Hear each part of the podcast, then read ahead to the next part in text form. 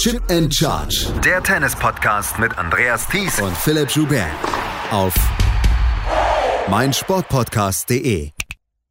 Herzlich willkommen zur ersten Nachtwache 2023 von den Australian Open in Melbourne. Wie ihr es auch schon in den letzten Jahren gewöhnt wart, werden wir für euch auch in diesem Jahr wieder jeden Tag gegen 7, 8 Uhr die News aus der Nacht bringen, während ihr schlieft. Der Tag heute hatte nämlich einiges zu bieten. Neben der Auslosung zu der ihr natürlich später noch unsere große Auslosungsvorschau hören könnt, fand heute auch das Finale der Qualifikation bei Frauen und Männern statt.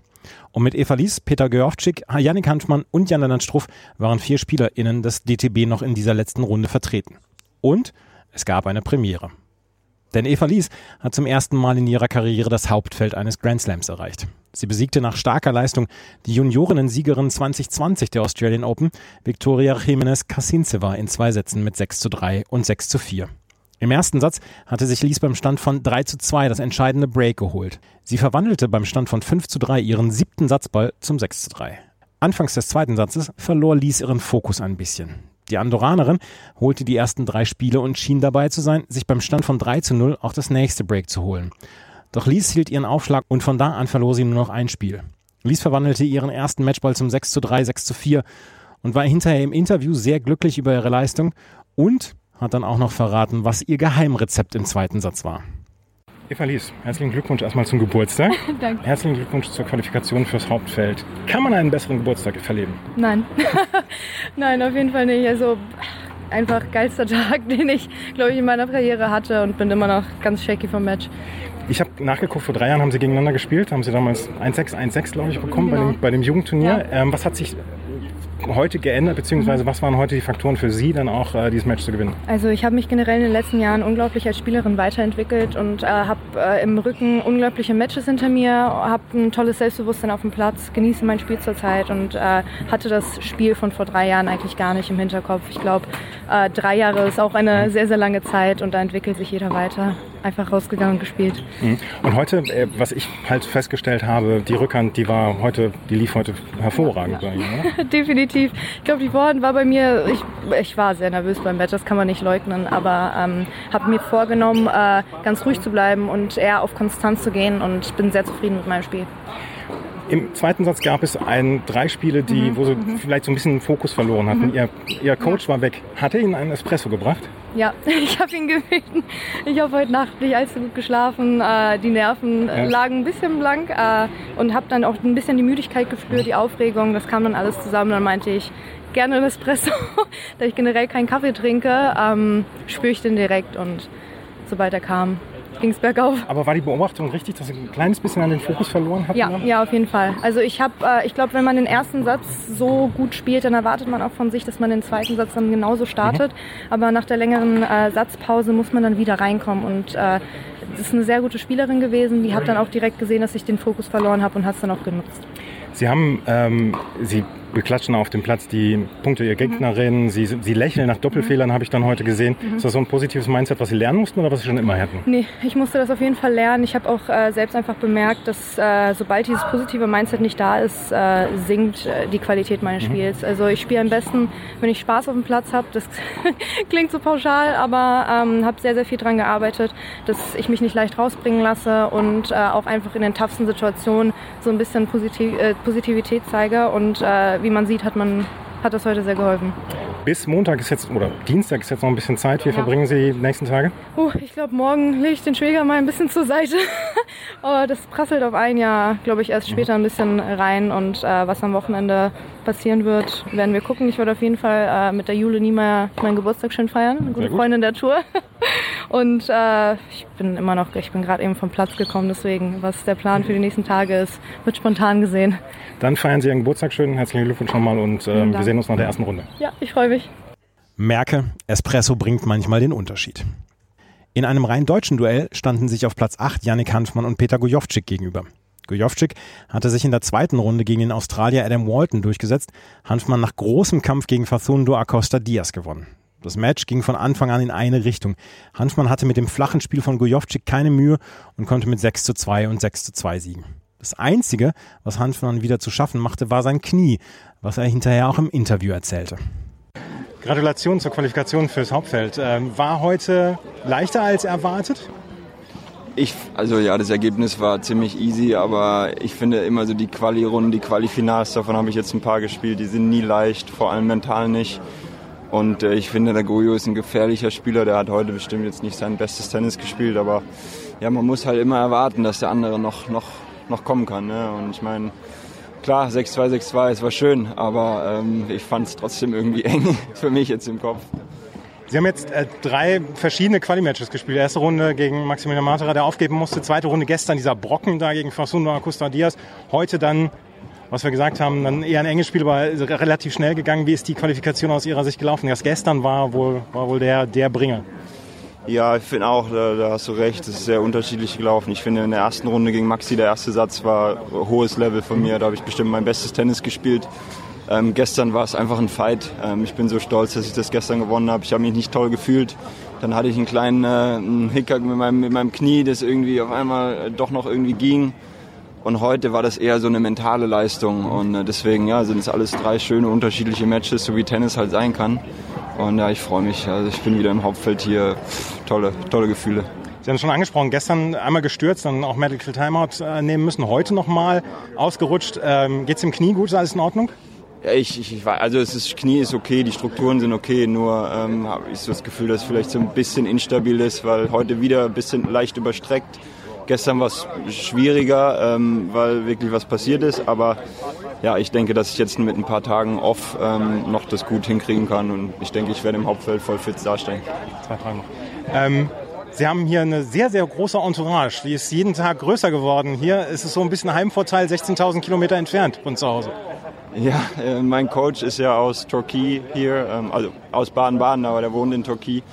Und ich habe in Türkei, äh, das ist eine Stunde weg von Melbourne, habe ich trainiert ein paar Tage und da sind eben ein paar Leute vorbeigekommen und die haben sich jetzt auch entschlossen, hierher zu kommen. Dann ist meine Freundin ist dabei, meine Schwester ist dabei, die hat auch noch ein paar Freunde mitgebracht. Deswegen, ähm, ja, äh, ich, also wenn ich jetzt gegen Australier spielen würde, dann hätte ich zumindest ein paar Leute auf meiner Seite auch. Letzte Frage, ähm, die Coaching-Situation mit Frank Moser, können Sie gerade noch einmal erklären? Sie eigentlich haben Sie einen anderen Coach. Genau, ja, fürs Jahr ist äh, Juan Pablo Vrschicki mein Coach. Ähm, mit Frankie passt es einfach super, weil er hier in Australien ist und ich habe mit ihm letztes Jahr ein geiles Turnier gespielt, habe auch im Sommer mit ihm ein paar Turniere gemacht. Ähm, dadurch, dass Juan Pablo nicht das ganze Jahr bei mir sein kann, ähm, versuchen wir das so auszusplitten. Und die zwei kennen sich gut, die haben beide zusammen Liga gespielt bei meinem Heimverein in Rippur. Und deswegen passt es super. Also äh, jetzt hier Australien mal mit Frankie, aber dann die weiteren Turniere. Ich gehe dann nach Südamerika, da werde ich dann wieder mit Juan Pablo arbeiten. Auslosung kommt jetzt. Würden Sie Rafael Nadal wieder nehmen? Nee, danke. Dankeschön.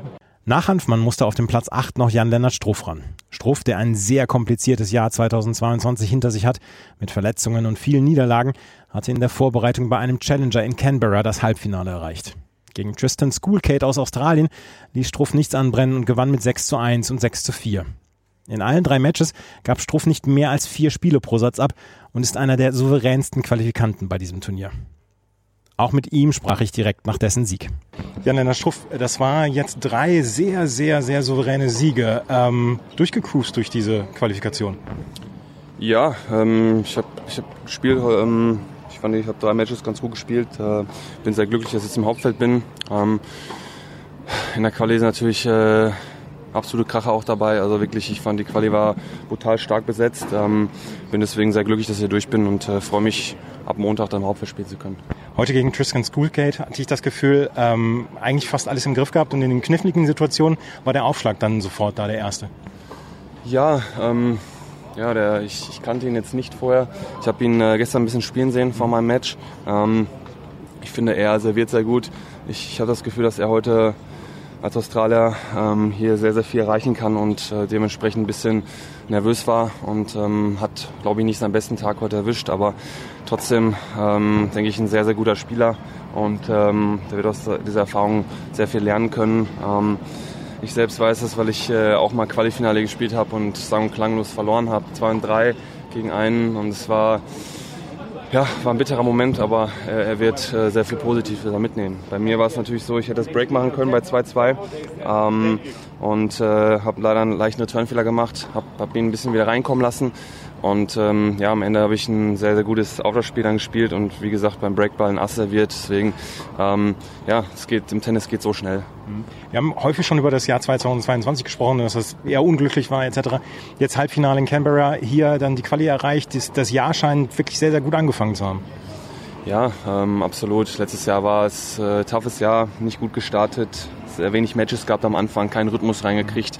Ähm, manchmal auch ganz ordentlich gespielt dann, aber ja, äh, fehlt einfach der Rhythmus. Man, das gewonnene Match, äh, die Selbstverständlichkeit ist dann einfach weg. Und ähm, dann habe ich mich noch verletzt und dann ähm, ja, danach kam auch nicht wirklich richtig Rhythmus rein. Ja. Ich hatte ein paar gute Turniere, dann natürlich in Hamburg Davis Cup war top und äh, habe danach auch in Sofia ähm, gut gespielt.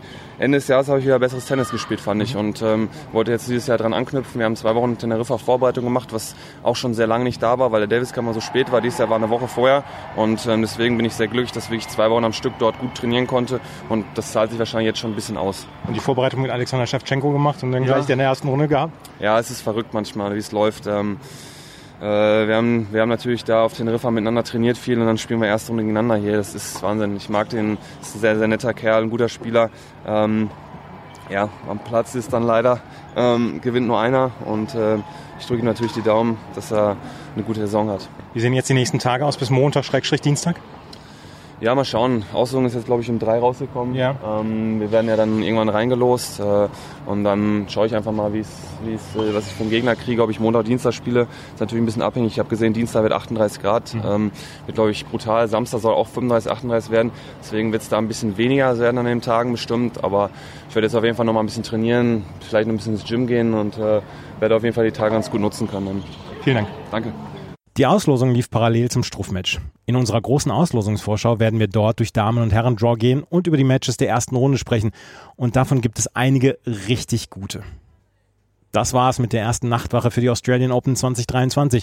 Ab Montag gibt es dieses Format täglich bis zum Viertelfinale. Wenn euch das gefällt, was wir machen, freuen wir uns über Bewertungen und Rezensionen auf iTunes und auf Spotify. Folgt uns auf Twitter und Instagram, denn dort gibt es auch eine ganze Menge weiteren Content zu den Australian Open. Vielen Dank fürs Zuhören. Bis zum nächsten Mal. Auf Wiederhören. Chip and Charge. Der Tennis-Podcast mit Andreas Thies und Philipp Joubert. Auf meinsportpodcast.de. Schatz, ich bin neu verliebt. Was? Da drüben. Das ist er. Aber das ist ein Auto. Ja, eben. Mit ihm habe ich alles richtig gemacht. Wunschauto einfach kaufen, verkaufen oder leasen. Bei Autoscout24. Alles richtig gemacht. Wie baut man eine harmonische Beziehung zu seinem Hund auf? Puh, gar nicht so leicht. Und deshalb frage ich nach, wie es anderen Hundeeltern gelingt, beziehungsweise wie die daran arbeiten. Bei Iswas Dog reden wir dann drüber. Alle 14 Tage neu mit mir, Malte Asmus und unserer Expertin für eine harmonische Mensch-Hund-Beziehung, Melanie Lippisch. Iswas Dog mit Malte Asmus. Überall, wo es Podcasts gibt.